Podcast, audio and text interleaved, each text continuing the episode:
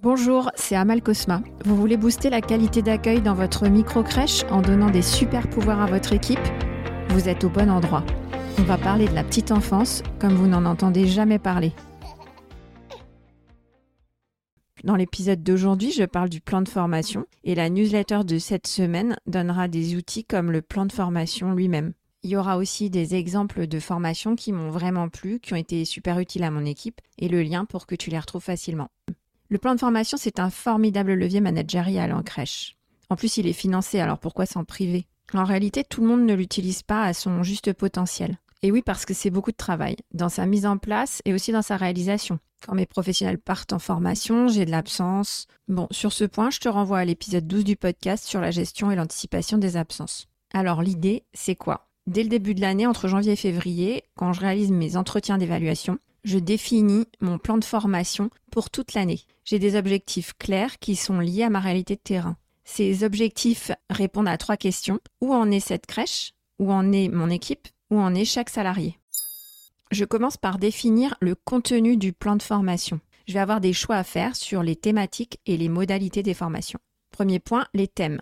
D'abord, il y a des formations obligatoires, HACCP pour l'hygiène en cuisine, les gestes de secours et la sécurité incendie. Ensuite, il y a les formations métiers. Ça peut être des formations pédagogiques, par exemple le jeu, la motricité, les émotions de l'enfant, des activités comme le jardinage pédagogique ou encore le management ou la communication. Enfin, j'ai un troisième thème, c'est l'accompagnement à la validation des acquis de l'expérience que j'ai beaucoup utilisé. Il existe pas mal d'organismes de formation qui dispensent euh, des formations sur tous ces thèmes. Moi, ce que je préfère, c'est quand même pour me simplifier la vie, de choisir un de ces organismes qui me convient et de faire toutes mes formations chez lui. Donc en général, j'ai un, voire deux organismes de formation sur mon plan de l'année. Point numéro 2, il y a différentes modalités possibles.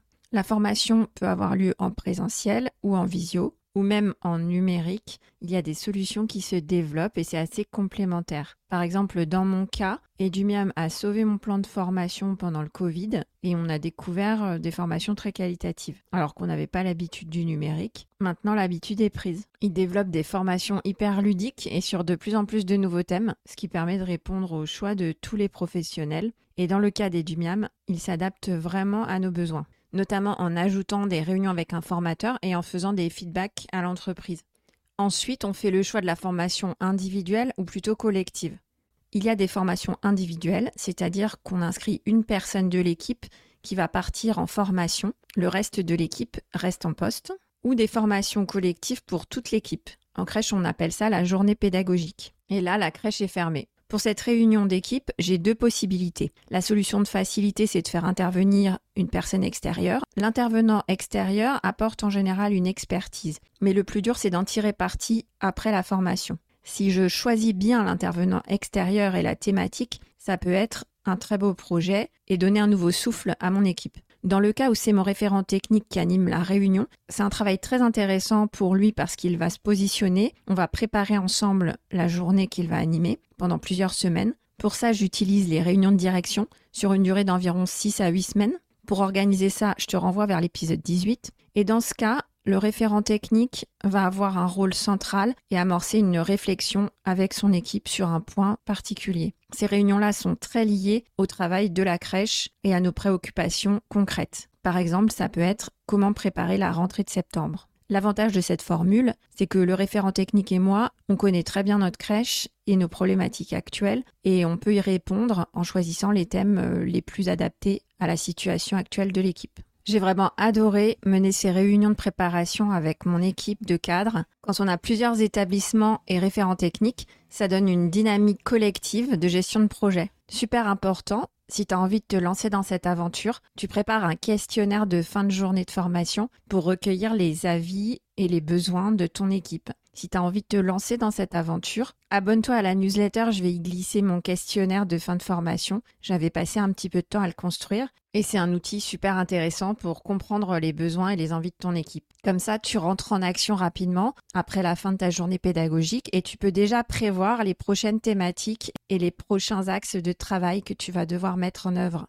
Point 3, comment je fais mes choix entre toutes ces possibilités? Pour ma part, je préconise des formations courtes d'une journée. J'évite les formations qui durent plusieurs jours consécutifs. C'est trop contraignant pour mon organisation de travail, pour le reste de l'équipe, et le salarié n'en tire pas forcément plus de bénéfices. Une bonne formation d'une journée peut être très concrète et pratico-pratique. Pour choisir la thématique, j'utilise trois critères. Le rôle du professionnel, ses missions, les axes de travail du professionnel que son manager a identifiés, ou encore un projet particulier. Par exemple, une professionnelle qui voudrait faire un jardin pédagogique ou qui a à cœur d'utiliser le Kamishibai. Un référent technique a souvent besoin d'une formation sur le management. Pour ces formations-là, je conseille de vérifier le contenu de la formation et dans la mesure du possible d'avoir un échange avec le formateur. On peut avoir de mauvaises surprises et c'est une formation qui a un impact important sur notre équipe et notre management. Autre exemple, une personne relais de référence qui a besoin de mieux comprendre les enjeux du développement du jeune enfant et qui va choisir une formation sur les émotions ou sur les neurosciences. Si tu as besoin d'aide pour choisir, regarde dans la newsletter, je te mets un lien vers une super formation sur ce thème. Maintenant qu'on a défini le contenu du plan de formation, penchons-nous sur le dossier administratif. D'abord, je vais définir qui s'en occupe en interne. Est-ce que j'ai une personne en interne qui s'occupe des RH ou de l'administratif? Est-ce que c'est une coordinatrice qui va s'en occuper? Ensuite, on va créer un tableau Excel dans lequel on va répertorier toutes les actions de formation dans l'ordre chronologique avec la personne qui participe, les dates, les budgets, etc. Ensuite, je vais me tourner vers les organismes de formation pour demander la disponibilité des formations que mon équipe veut faire. Je lui demande aussi des pièces pour le dossier. Il me faut un devis et un programme. Ces pièces, je vais devoir les envoyer à mon OPCO. C'est l'opérateur de compétences. Il récolte les taxes de formation et les redistribue pour financer nos formations. Cet OPCO, il dépend de ma convention collective. Les procédures avec les OPCO ne sont pas gravées dans le marbre, ça évolue régulièrement. Mais globalement, l'OPCO a un site internet sur lequel on peut trouver les renseignements sur les financements, déposer un dossier de demande préalable de financement et déposer une demande de remboursement de formation une fois qu'elle a eu lieu. La première fois qu'on le fait, ça peut sembler fastidieux, mais en fait, c'est toujours la même chose et c'est un coup à prendre. Maintenant, je précise que j'entends de plus en plus d'entreprises et de formateurs me dire qu'ils ne passent plus par les OPCO et qu'ils autofinancent les formations. Pourquoi? Parce que les budgets se réduisent et que les dossiers demandent beaucoup de temps. En conclusion, on peut dire que les formations sont un formidable levier de management et de qualité. La qualité d'accueil des enfants et la QVCT, la qualité de vie et des conditions de travail. Alors, utilise les clés du succès du plan de formation. Clé numéro 1, le choix des thèmes. Ils sont en relation avec les axes de travail du pro et de la crèche. Clé numéro 2, le choix des modalités. Des formations réalisables qui ne mettent pas en péril mon accueil. Clé numéro 3, l'organisation. J'anticipe et je gère l'absence du professionnel pour ne pas mettre l'accueil en difficulté. Merci d'avoir écouté cet épisode jusqu'au bout. J'espère qu'il t'a plu et que tu en ressors inspiré. Si c'est le cas, parle-en autour de toi. Il y a sûrement une ou deux personnes à qui tu penses qui pourraient être intéressées. Partage-leur sur WhatsApp. À la semaine prochaine.